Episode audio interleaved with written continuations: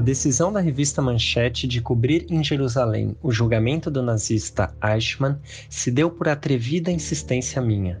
Eu tinha apenas dois anos de jornalismo e trabalhava como repórter e redator. Tanto insisti, com decidido apoio do Justino Martins, diretor da revista, que o Adolfo Bloch acabou concordando. Claro que, assim como todos os judeus do mundo, ele estava mobilizado em função do julgamento. Viajei sozinho e a revista arcou com todas as despesas da cobertura, tais como passagem e hospedagem, tendo sido dispendioso porque fiquei seis semanas em Jerusalém. No dia 7 de abril de 1961, embarquei do Rio, pela antiga Paner, rumo a Roma, onde fiz conexão para Israel. Do aeroporto de Tel Aviv, segui direto para Jerusalém. O tribunal foi instalado no prédio de um centro social chamado Beit Ha'am, Casa do Povo, onde já havia um grande auditório com plateia e balcão. No mesmo edifício funcionava o centro de imprensa do tribunal e meu credenciamento foi efetivado com um mínimo de burocracia. Foi-me designado o assento número 18 da fila H. Era um bom lugar, porque ficava à esquerda de quem entrava, a pouca distância da jaula de vidro que abrigava o Eichmann.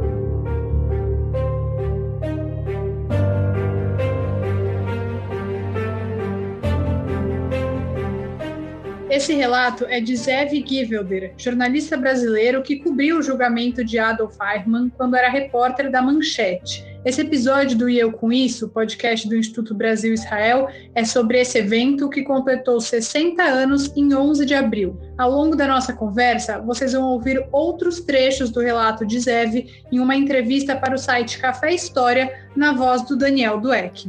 Adolf Eichmann era chefe da seção de assuntos judaicos no Departamento de Segurança de Hitler. Para tentar fugir de condenações, ele mudou de nome e foi para a Argentina.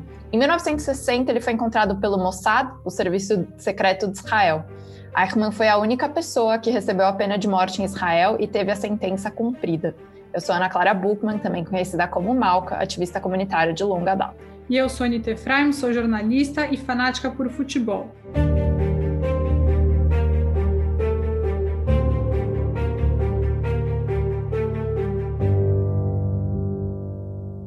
Nossa convidada é a Renata Nagamini, doutora em Direito Internacional pela USP e bolsista no Programa Nacional de Pós-Doutorado da Universidade Federal da Bahia, onde ela é professora do Programa de Pós-Graduação em Relações Internacionais. Renata, bem-vinda, muito obrigada por aceitar falar com a gente. Obrigada, é um prazer tratar do, né, dos 60 anos do início do julgamento do Eichmann e, enfim, estou à disposição. Boa. Renata, vou, vou começar pelo básico, né? Acho que esse é um, um, podcast, esse episódio em si do nosso podcast, ele é um pouco diferente, porque ele trata o julgamento do Eichmann de uma maneira diferente, né? Acho que é um, é um julgamento bem único por si só. É, teve livros sobre ele, mas queria entender, né? São 60 anos. Por que, que ainda é importante e por que, que a gente ainda fala dele nos dias de hoje? Então, eu, eu também, é, quando a Anitta me convidou, e aproveito para agradecer né, o convite, é realmente uma alegria. É, quando ela me convidou, eu também me fiz muito essa pergunta, sabe? É, porque o julgamento do, do Eichmann, pelo menos nas faculdades de Direito, acaba tendo, eu acho que até mais atenção do que os de Nuremberg, por exemplo, né, do, do Tribunal Militar Internacional ou pelo menos igual, igual atenção. Bom, Nuremberg juntou, julgou 20, 22 pessoas, né, e, e o julgamento do Eichmann é, julgou uma única pessoa, só ele, né, e numa, numa jurisdição, enfim, que é uma é, corte distrital, né, a corte distrital de Jerusalém. Então, acho que tem aí uma, alguns elementos que são que tornam essa atenção, interesse é, para esse julgamento realmente um objeto de reflexão que eu acho que não tem uma resposta certa, mas tem alguns elementos, né? É, eu de cara, assim, eu acho que eu destacaria dois é, ou três. Primeiro, as circunstâncias, né, é, em que em que o acusado é, é levado né, para Israel, é, que são é, muito peculiares né, na, na história do, do, direito internacional. É, segundo, é, eu tenho a impressão de que é, é o fato de que o Weissman acabou sendo o grande julgado e condenado por crime de genocídio, né? Esse, o, o, a lei que fundamenta é, o julgamento não fala em, não, não, não tipifica crime de genocídio, né? São crimes, são crimes perpetrados contra o povo judeu, mas a definição é idêntica. E isso não aconteceu em Nuremberg, não aconteceu em outros é, julgamentos é, relacionados com as práticas é, nos anos 40, durante a Segunda Guerra.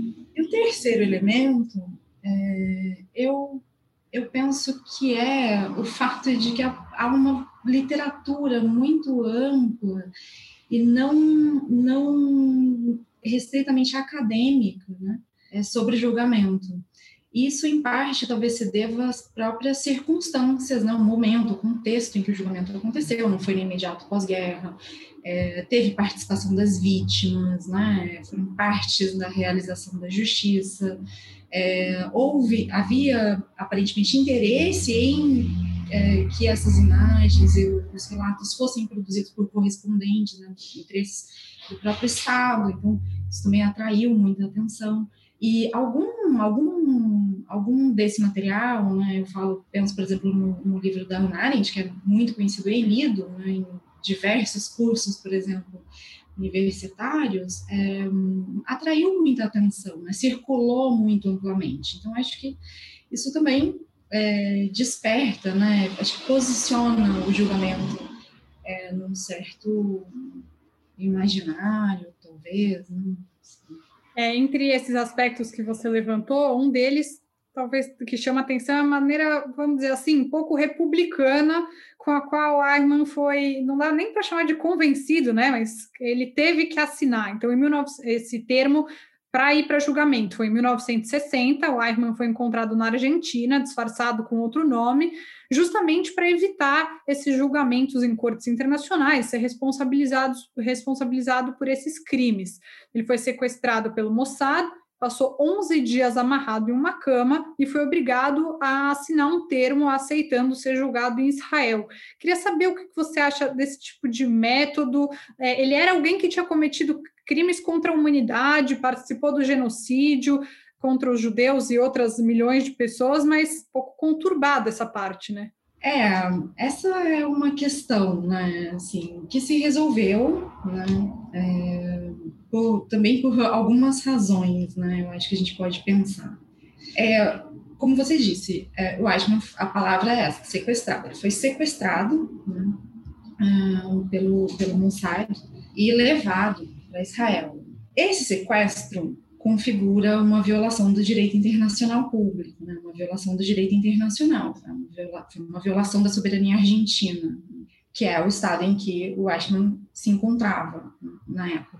É, e a Argentina reclamou, né? assim, houve um debate na ONU acerca do caso, e o Estado de Israel pediu desculpas formalmente, né, ao Estado argentino, a Argentina aceitou as desculpas, é, e, a rigor, é, quem, é, e essa é, esse é um objeto né, de discussão, é, porque, a rigor, é, poderiam julgá-lo a Argentina, a Alemanha, né, primordialmente, né, e o Estado de Israel não existia na época em que os atos foram praticados. Então, tem um debate aí das circunstâncias, né? Porque, bom, ele só conseguiu ser levado a julgamento porque ele foi sequestrado e isso é uma violação do direito internacional. E tem uma discussão é, associada a essa que é da jurisdição, né? Da jurisdição competente.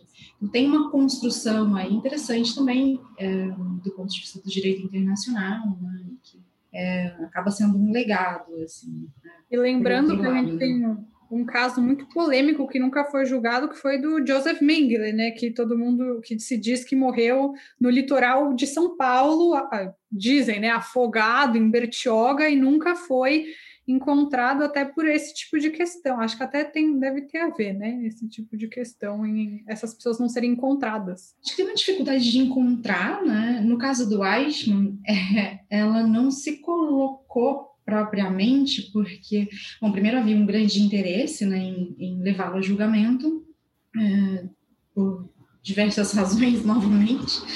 É, ele deu uma entrevista, né, assim, então ele contou um pouco a história dele. É, Para quem está querendo se esconder, não é necessariamente a coisa mais inteligente a fazer, não é se fazer. Mas é, mas sim, acho que é uma dificuldade de encontrar, né? E há uma dificuldade de extraditar, pode haver uma dificuldade de extraditar também, né? Eu acho que essa dificuldade, no caso da Argentina, por exemplo, é uma questão. É, eu não estou justificando, porque é, eu acho que dificilmente um internacionalista vai não considerar essa, o sequestro uma violação do direito internacional. É, mas é uma, um uso da força que aponta para o fato de que outros caminhos também estavam bloqueados. Acho que tem a parte também que a Argentina estava recebendo muitos nazistas nas décadas anteriores, né? Bastante por baixo dos panos, é, e foi ali se formando um lugar mais seguro para aqueles que estavam fugidos da Alemanha, né? É, houve uma um alinhamento do governo argentino na época com a causa. É, e aí a gente vai para o ponto, né, mais relacionado ao crime. Então, Eichmann ele era colocado como o homem responsável pela deportação de judeus em toda a Europa para os campos de concentração, né? E ele foi um dos grandes autores aí da, da solução final. Ele sabia de tudo, mas quando foi falar com ele, ele se definia como um burocrata, e ser um burocrata dentro do regime nazista, bom, você não está colocando a mão na massa. Isso torna o crime menos pior, sendo que ele sabia de tudo? Não, não.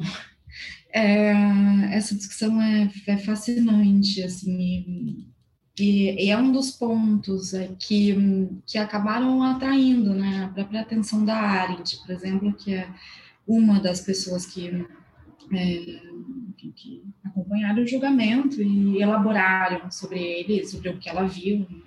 no caso dela, é, ao longo de um, um período. Né? Assim, é, não torna pior. Eu, e aí tem, acho que tem alguns elementos que a gente pode desdobrar, né? Assim, o, é, o Eichmann, ele foi é, acusado por, por, alguns crimes, né? É, crimes é, crimes de guerra, é, pertencimento à organização, ao partido nazista, e, mas principalmente é, os crimes perpetrados é, contra o povo judeu e crimes contra a humanidade, que eram crimes distintos né, na acusação. O, o, primeiro, os crimes contra o povo judeu, numa definição semelhante à da Convenção de 1948 para a prevenção e repressão do, do genocídio, e os crimes contra a humanidade na linha é, do que já estava é, relativamente inscrito no direito internacional, né, por conta é, de, enfim, Tribunal Militar Internacional, resolução da, da Assembleia Geral e tudo mais. É, um caráter, assim, um, um aspecto, sobretudo dos crimes contra a humanidade e do genocídio, é, é potencialmente, em algumas circunstâncias, e certamente no caso é, das práticas do governo nazista é, é um caráter administrativo.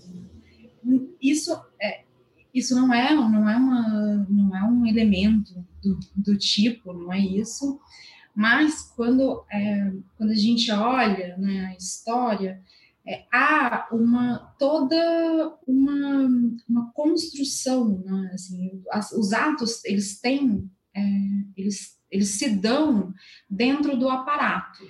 É, por isso, por isso, é, a Arendt, por exemplo, nas origens do totalitarismo, vai falar que é, os crimes contra a humanidade, eles marcam um movimento, uma inflexão do Estado. Né? O Estado se volta contra a sociedade. Como, como isso acontece? Isso, isso acontece justamente por, porque a burocracia, a política estatal, em vez de ser uma política pró sociedade, ela se torna anti-sociedade, ela se, volta contra a sociedade, é anti-sociedade, né?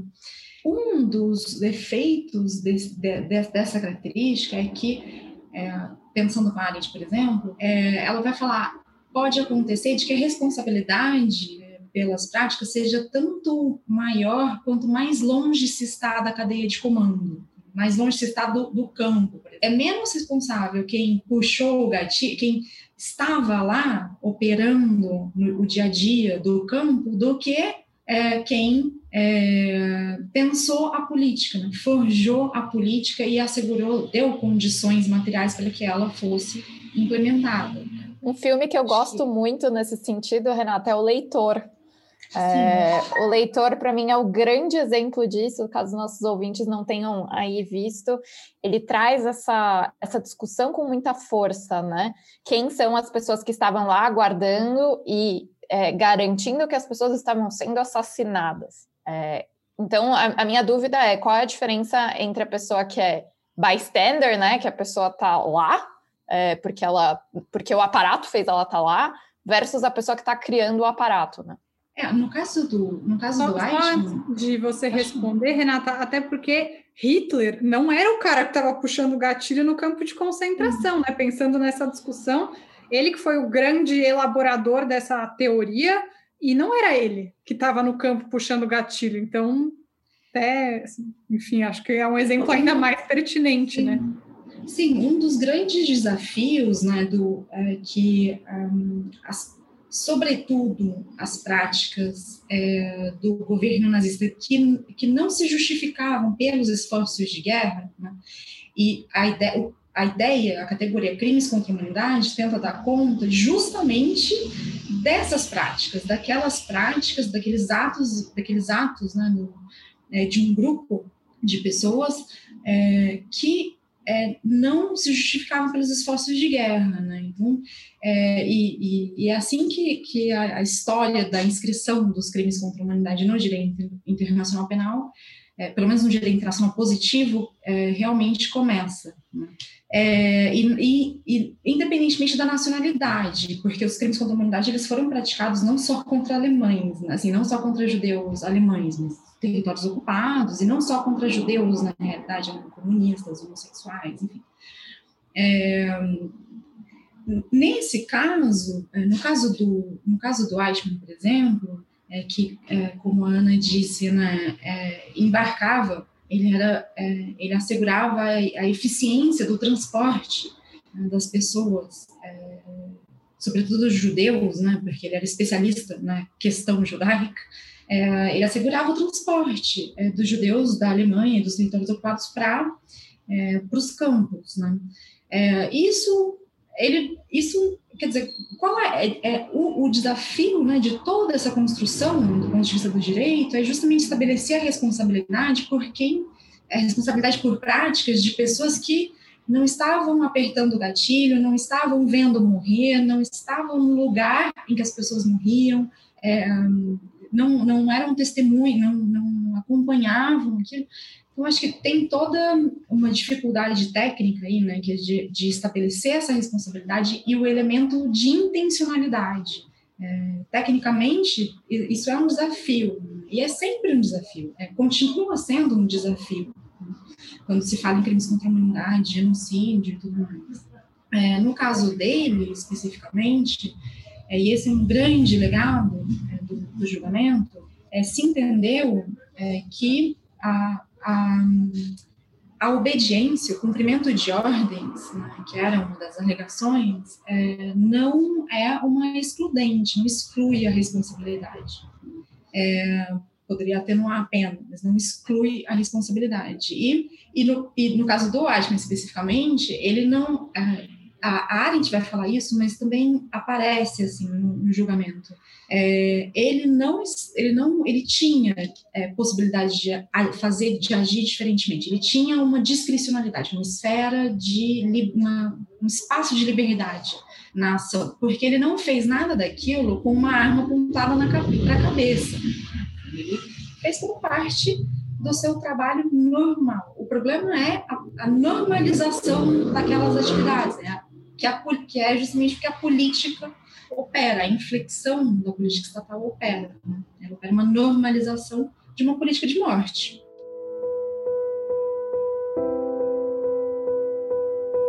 Não precisava imaginar o Eichmann porque sua fotografia, por quase um ano, já frequentava as páginas dos jornais. Ele foi capturado em Buenos Aires no dia 20 de maio de 1960. Quando o vi na jaula de vidro pela primeira vez, sua figura não me causou impacto. Durante as seis semanas em que o observei, passou quase todo o tempo fazendo anotações. Quando o depoimento de alguma testemunha o perturbava, torcia o nariz para o lado direito.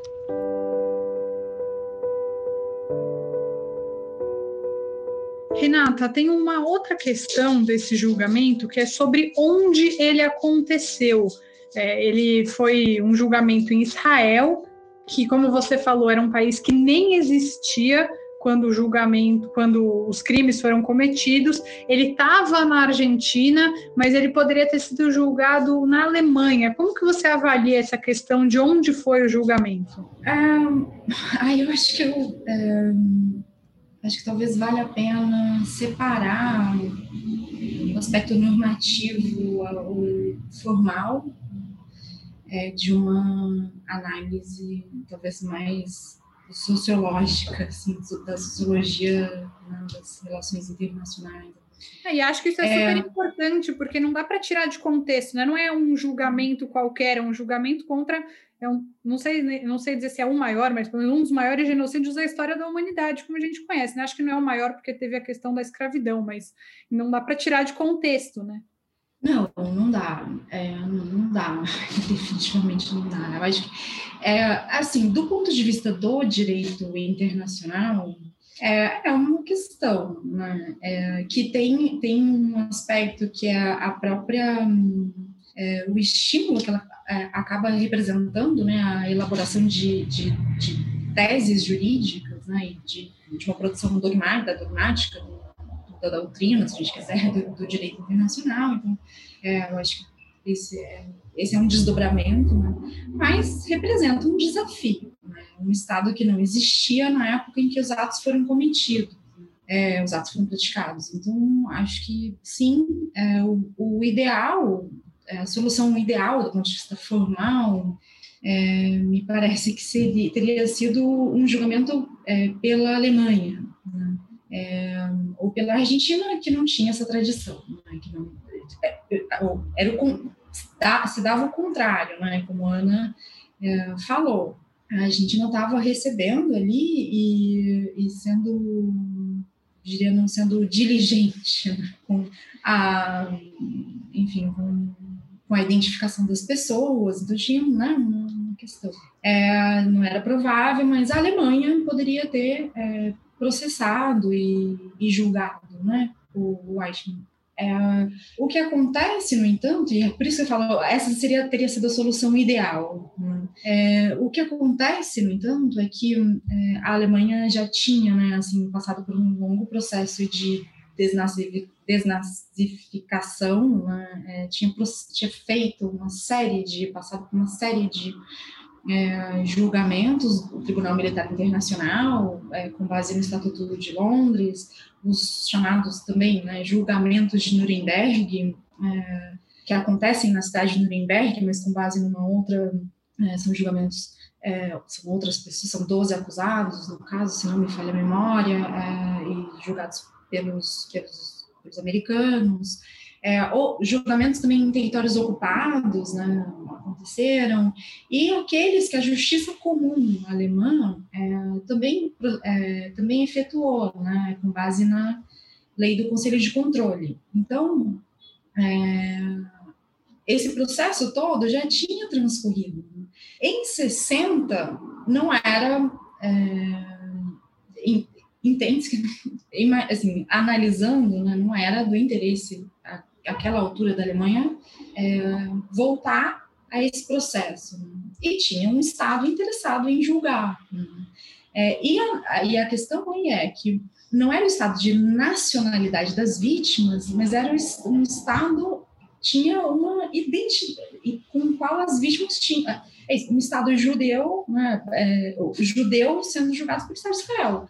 Tem uma identidade aí, né, compartilhada. Então, é, acho que isso acaba, por falta, por falta de quem reclamasse, o, a, o direito de julgar né, o Eichmann e o interesse é, do Estado de Israel em julgá-lo, é, a coisa acaba se resolvendo a, a contento com um pedido de desculpas né, né do, Estado, do, do Estado de Israel para a Argentina, e, e aí, enfim, o Eichmann é processado.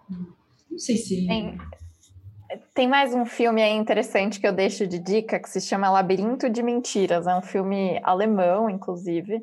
Esse, esse é bem legal, que ele fala muito sobre esse pós-guerra na Alemanha, sobre essa desnazificação que, que a Alemanha estava passando, a dureza por trás de você descobrir que pessoas comuns que estavam próximas de você também eram responsáveis é, por tudo aquilo que tinha acontecido. O padeiro, aquele da esquina, esteve Exato. em Você assistiu o filme, Ni? Assisti, assisti. É um ótimo filme, gente. Muito vale, bom. vale realmente eu não vi, a pena. Eu vou ver hoje. É muito bom o filme. Muito bom. E ele passa por essa questão de transformação social, né? E quanto isso também era doloroso para a Alemanha, porque se fosse para responsabilizar todo mundo que tá, que estava envolvido de alguma forma, direta ou indireta, é, a gente estaria, eles estariam julgando o país inteiro. Né? Jerusalém viveu de forma rigorosamente normal durante o julgamento.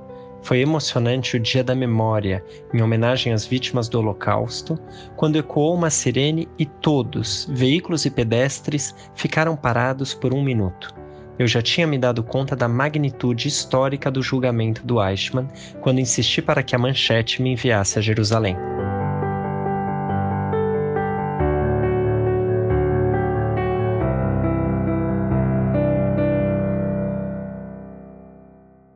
O que, que você acha que é, qual é o peso desse julgamento pela luta contra o negacionismo do Holocausto até hoje? Porque eu acho que tem um, tem um peso diferente, né? Esse julgamento em relação aos outros. É, eu, eu entendo que sim também. É, eu compartilho da sua, da sua, do seu entendimento. É, uma das, uma, é, uma das razões né, pela, pelas quais o julgamento era tão importante julgar o Eichmann, né?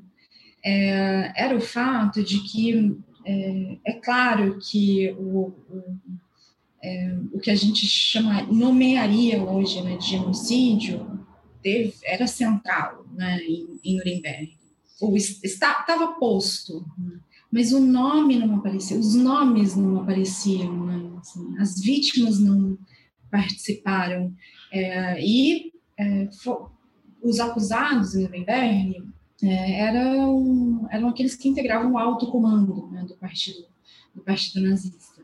Então, a, é, o holocausto, a, a, ideia era de que o holocausto não, apesar de estar né, tá ali posto no, em julgamento, não foi não foi central né? E não foi, de fato não foi nomeado. Quando a gente lê o Estatuto de Londres, que institui a jurisdição do tribunal, do que a gente conhece como Tribunal de Nuremberg, é, não está lá, né? O genocídio, o Holocausto, não estão, os nomes não aparecem.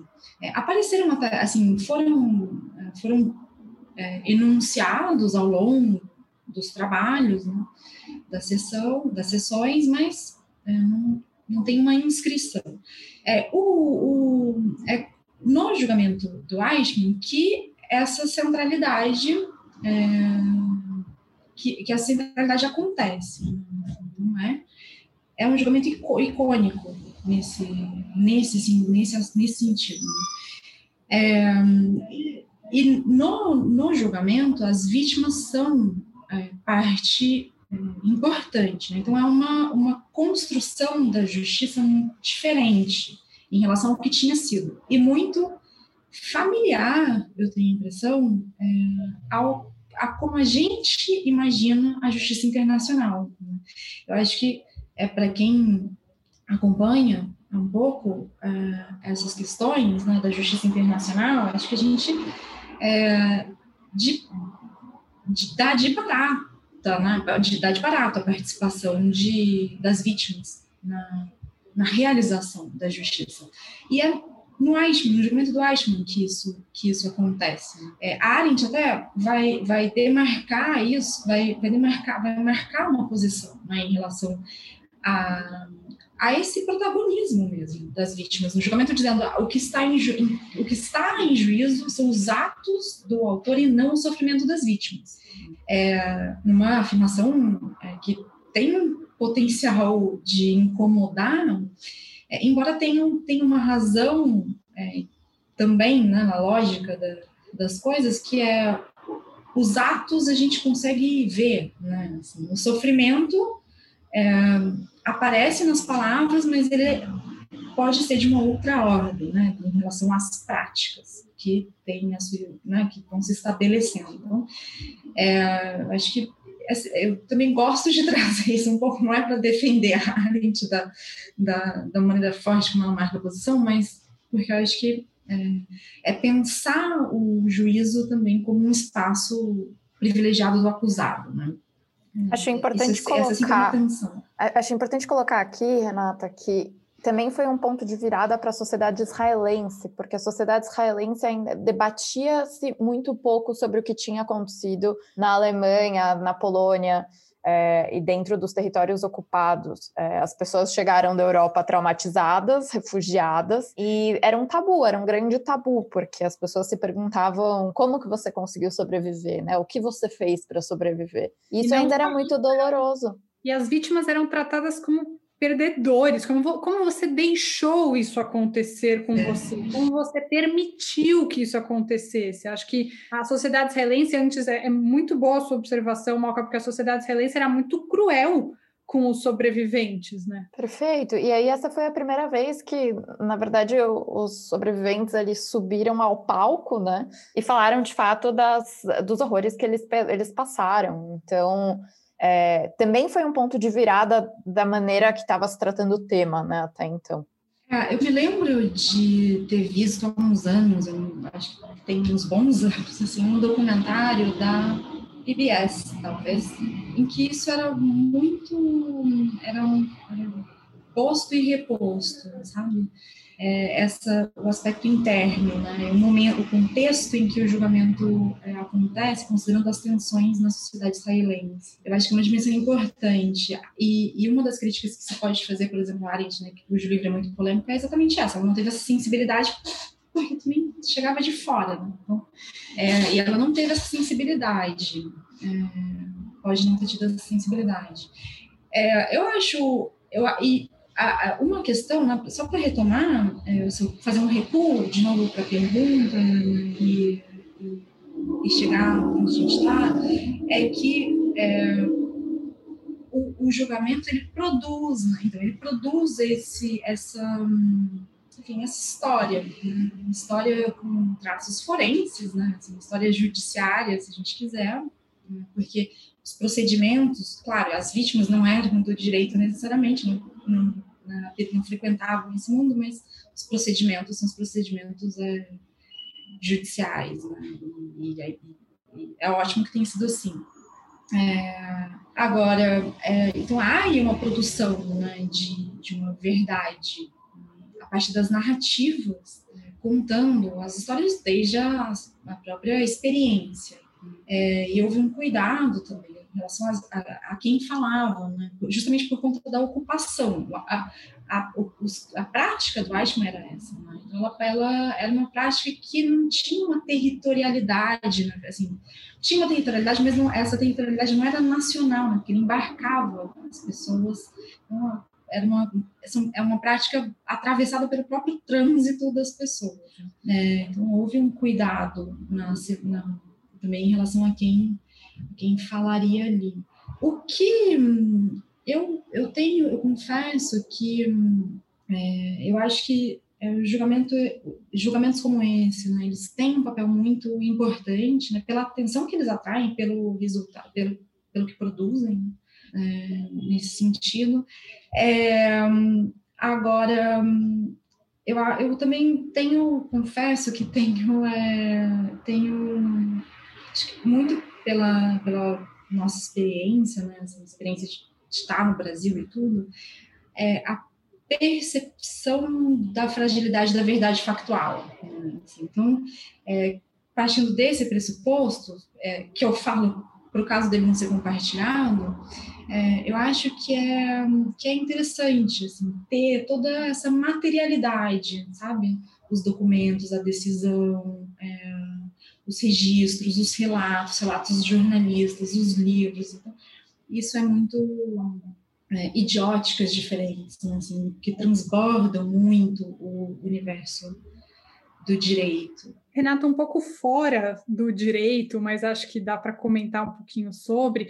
É, o julgamento foi transmitido ao vivo pela TV, um ano de julgamento, ganhou os holofotes do mundo. Qual que é a sua opinião sobre a espetacularização desse julgamento? Você acha que isso de alguma forma influenciou? Isso foi importante para a construção dessa narrativa que você estava mencionando agora? Qual é a sua opinião? É esse caso específico, né? Nem sempre é muito bom quando isso acontece, né? Eu, como jornalista, vejo do outro lado, mas acho que nem sempre é muito bom. Mas nesse caso especificamente, é, nesse, nesse ponto de virada que a Malca mencionou, na, na parte de contar histórias de feridas ainda tão abertas, como que você é, acha que isso influenciou no julgamento. É, e eu, é, lendo assim, né, um material é, para nossa conversa, é, eu, me ocorreu a, uma coisa que nunca, que é óbvia, né, mas eu nunca tinha pensado nela, assim, que é essa, a,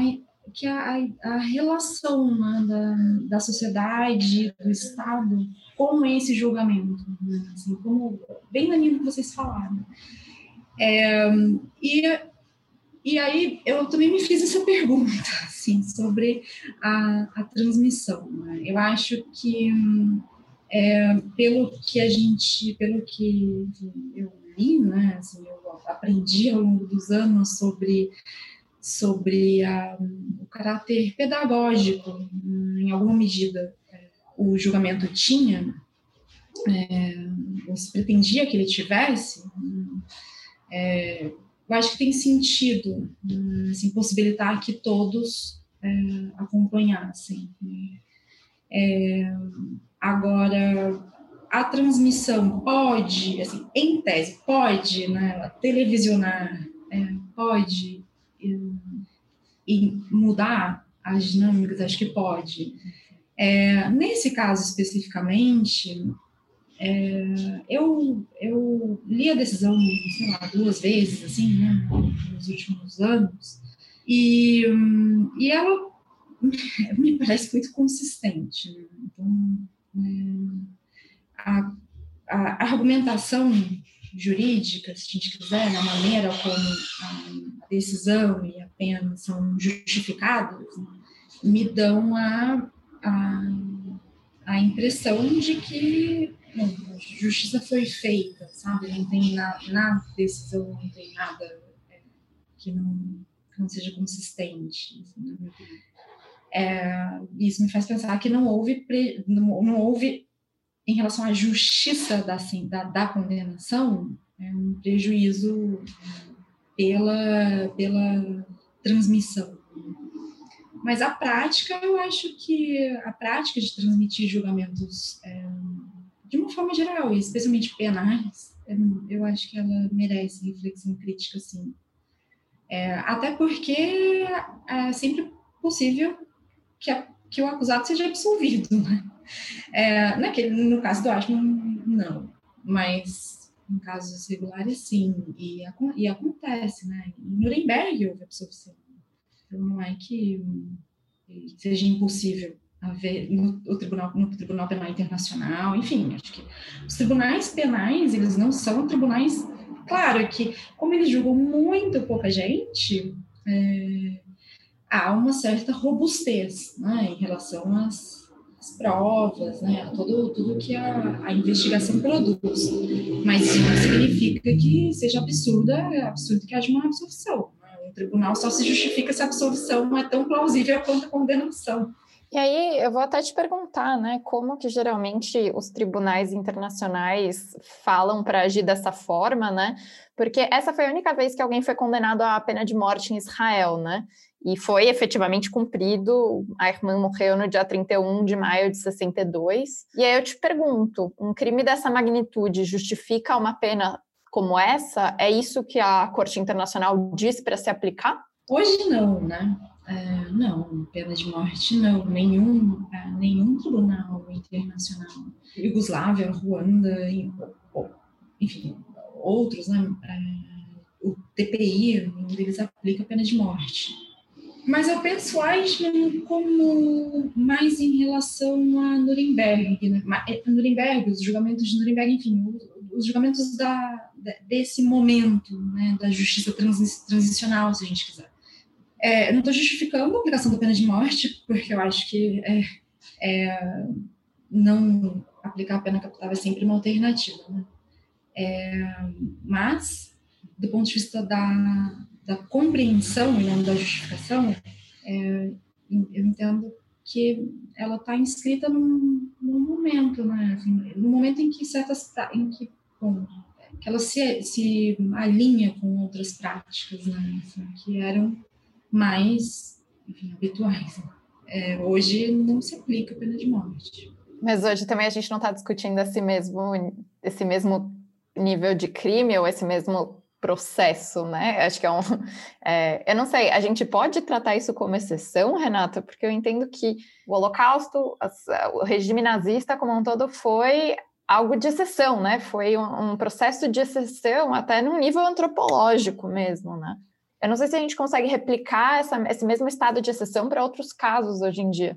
É, aí eu acho que a gente, é, eu não sei se tem sentido para vocês, assim, mas é, eu, eu acho que eu pensaria, é, eu faria uma distinção. O, eu acho que a gente, é, quando olha né, para a Europa naquele momento, especificamente para a Alemanha, é, eu acho que a gente vê uma organização, é, é uma política que adquire uma organização para a sua implementação que é, dificil, dificilmente a gente é, imagina que seja replicada naqueles moldes, né? Assim, tamanha organização para é, assegurar a eficiência né, da, da, sua implementação. É, mas crimes contra a humanidade têm sido praticados desde então, né? É, e genocídio também. É, então, eu acho que é, a, o, que eu, o que eu acho que a gente tem conseguido, infelizmente, cruzar é, é esse, essa linha, né? a linha da a linha que os crimes contra a humanidade traçam. Nem todo crime contra a humanidade vai ter, aliás, a maior, bom, nesse aspecto sim, né, o, o, o Holocausto é, tem uma tem peculiaridades, né? Por isso, a, a organização né, para a prática criminosa. Né? Mas nem todo crime contra a humanidade vai ter essa, essa, essa característica. É, porém, o crime se configura porque entende-se que não é preciso nem desejável que se chegue a esse ponto, né? assim, de, da produção de sei lá, 6, 9 milhões de mortos, é, acho que eu acho que então tem tem a, quando, a gente, é, a gente pensa a partir do Eichmann tem um, uma particularidade, né? Há particularidades, mas também há um comum que é, que vinha sendo construído, né? um entendimento que, que vinha sendo construído é, desde desde o fim da guerra é, e que continuou sendo construído, né? De que, tipo de que determinadas condutas, determinadas práticas é, estatais ou de organizações que contam com conivência de determinado Estado, por exemplo, é, que elas não são desejáveis, não são aceitáveis e que merecem investigação, processamento e, julga, julgamento e eventualmente condenação por parte do direito internacional, é, que pode ser aplicado por pelos, pelos próprios estados ou pelas instituições internacionais. Hannah Arendt só viu uma vez, de longe, enquanto ela tomava café na lanchonete. No recinto do tribunal, o assento ao meu lado foi ocupado por um francês, com quem troquei ideias, mas cujo nome não gravei. Ele foi embora depois da primeira semana e só então soube que se tratava do escritor Joseph Kessel, de quem já tinha lido o livro Le Equipage, que ganhou grande fama quando seu romance Belle de Jour foi adaptado para o cinema. Amizade mesmo só fiz com o consagrado jornalista americano Robert St. John, que antes do julgamento já tinha escrito consistentes biografias de Davi Ben Gurion e de Gamal Abdel Nasser.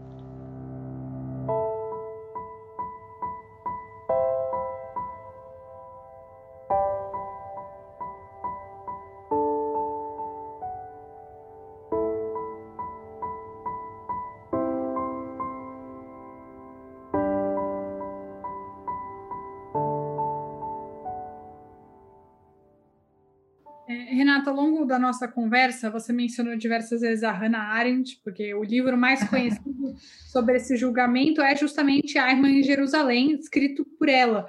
É, qual, na sua opinião, que estuda a, o pensamento da Hannah Arendt, qual é a relevância desse livro e do pensamento dela em relação a esse evento histórico?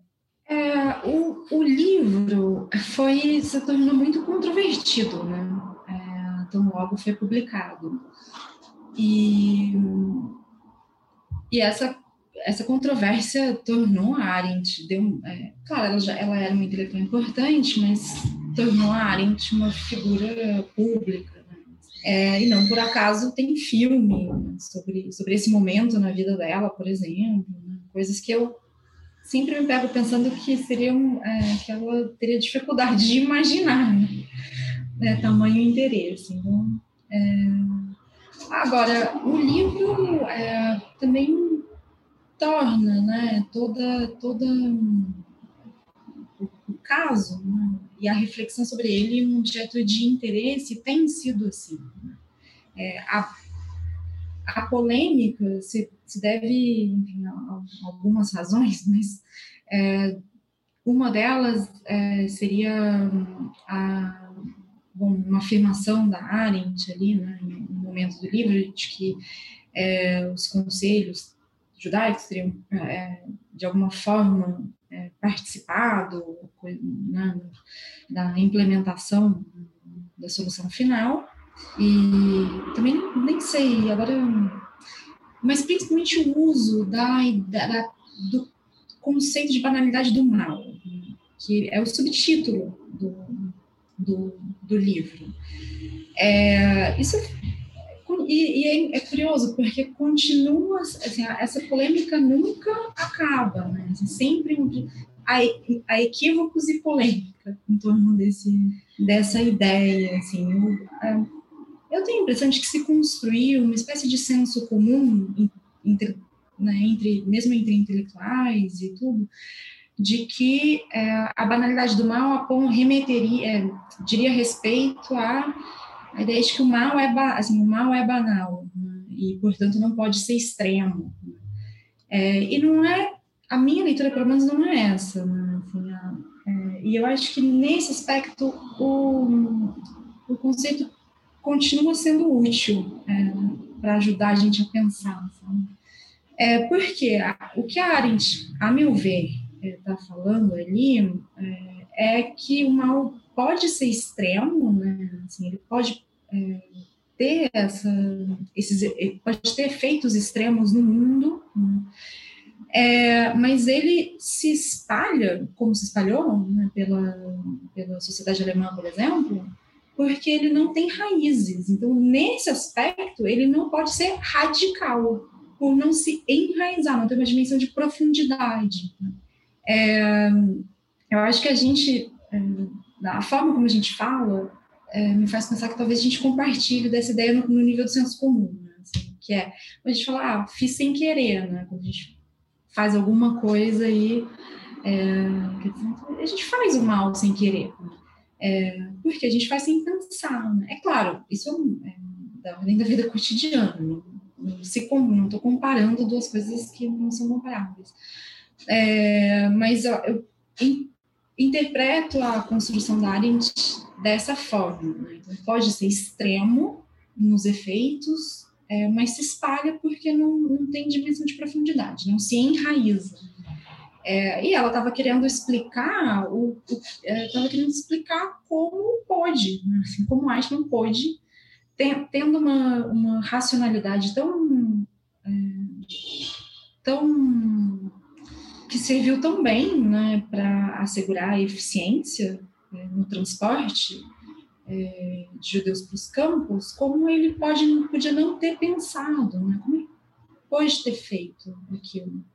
É, e aí eu acho que ela é, acaba estabelecendo uma distinção, assim, que é entre esse tipo de racionalidade, né, que é, bom, a, a, a, o pensamento pode ter uma dimensão, a razão pode ter uma dimensão instrumental, né? Então, pessoas podem ser inteligentes, funcionais, né? assim, mas pensar é uma outra atividade, né? e, e, a reflexão dela é, depois do julgamento vai muito nessa linha.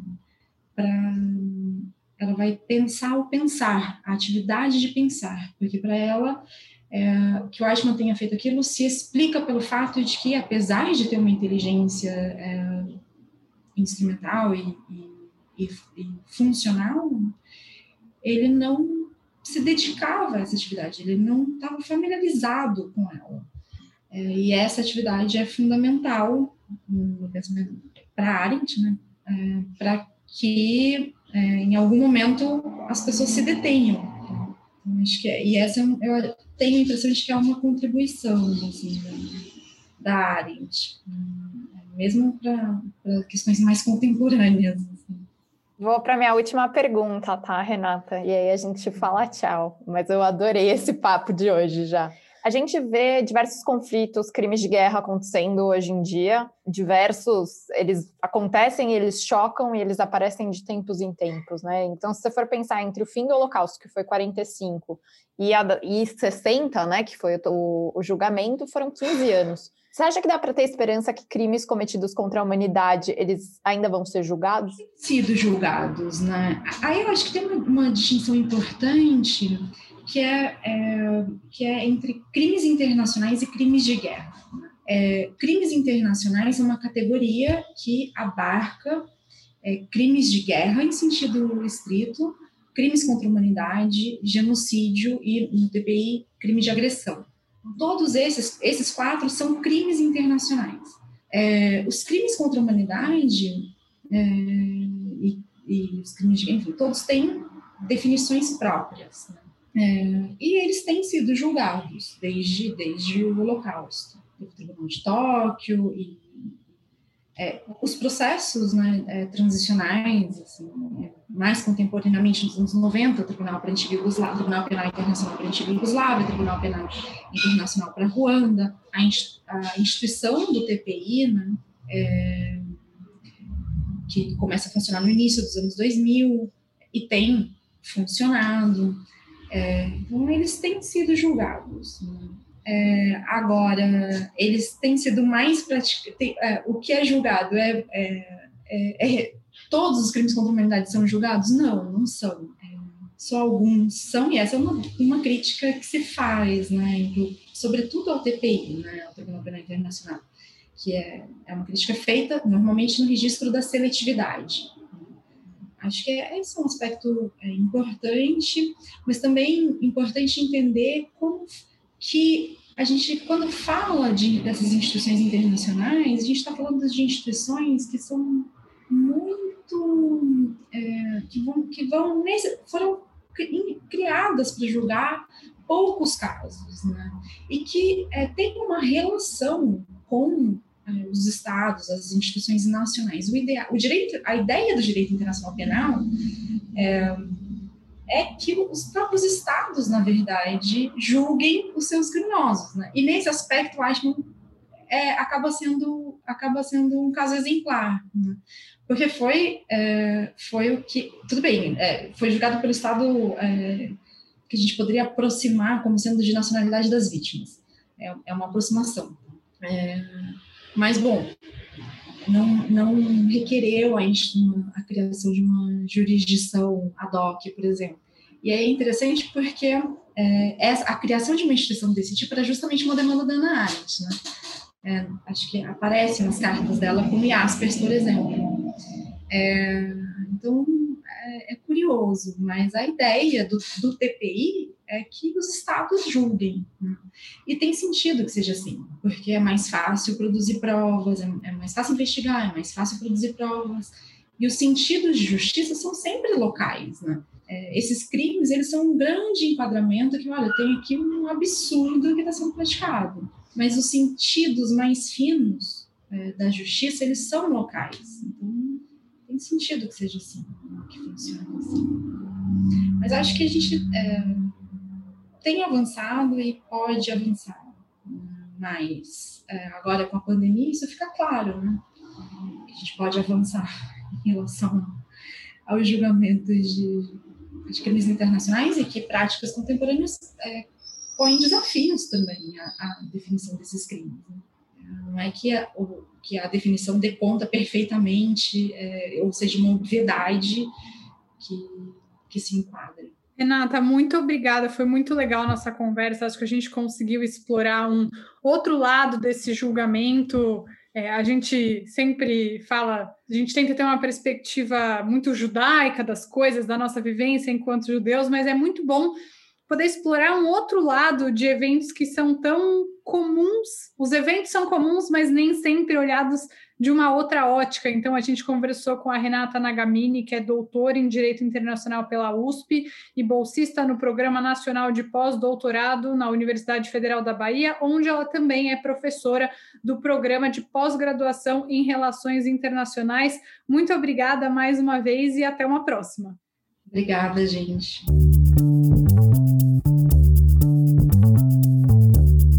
Olá, ouvinte. Eu sou Amanda Hatzira, estudiosa de cultura judaica e sociedade israelense, trazendo mais uma vez para você as notícias mais relevantes do mundo judaico.